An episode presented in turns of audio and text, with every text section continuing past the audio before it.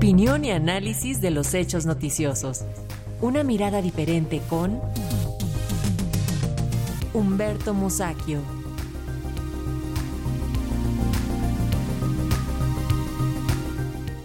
Y ya está con nosotros en la plataforma digital nuestro comentarista Humberto Musacchio para darnos su opinión sobre si la Ciudad de México se está yendo a la derecha. A ver, ¿tú cómo la ves, Humberto?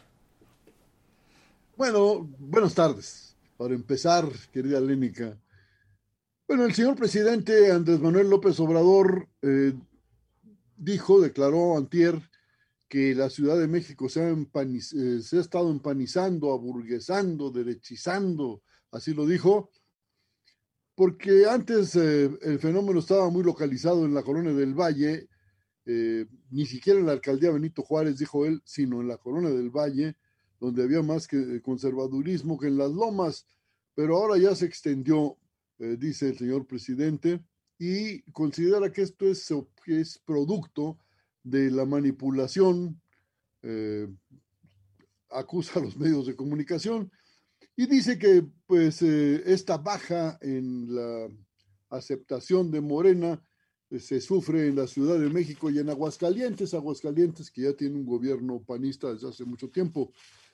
Eh, y bueno, seguramente tendrá algunos eh, datos, otros datos, como se acostumbra decir el señor presidente, porque es una declaración sumamente pesimista. Si acepta que están perdiendo votos Morena en la Ciudad de México, bueno, creo que eso debe preocupar y mucho a la militancia.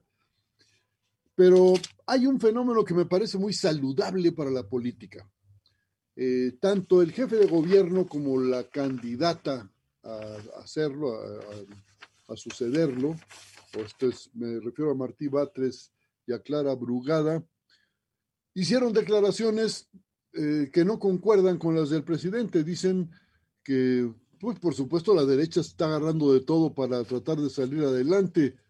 Pues bueno, eso es esperable. La derecha tiene, y cada partido pues tiene su función, tiene su papel, hace lo que es esperable, pero en este caso, pues sí, van a, usar todos los recursos a su alcance, como los usa también Morena para sonarle a la oposición, pero lo importante aquí es que tanto Martí Batres como Clara Brugada mostraron que no están de acuerdo con el señor presidente porque para ellos no hay esa derechización, sino por el contrario, dice Martí Batres, PAN y PRI juntos no han logrado nunca tener la votación de Morena lo cual eh, es un dato que hay que tener muy presente. Eh, dice que la población de la Ciudad de México está informada y efectivamente, de acuerdo con otros datos que yo tengo, la población de la Ciudad de México es la más informada de la República y hay buenas razones para eso. Es la ciudad donde hay más periódicos, canales de televisión, estaciones de radio y lógicamente así es por eso dicen, pues, eh, eh, dice Clara Brugada que no cree que se estén yendo eh, los votantes hacia el PAN. Yo también lo creo.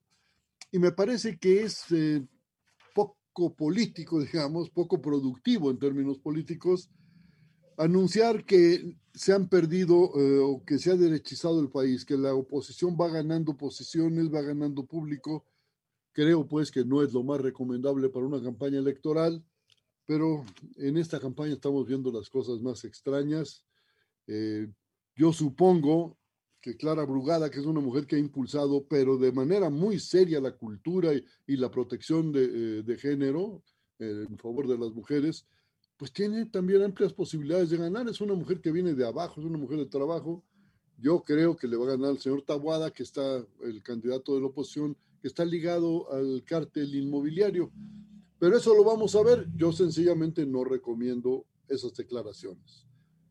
Así la veo, mi querida Lénica. Eh, creo pues que hay que andarse con cuidado.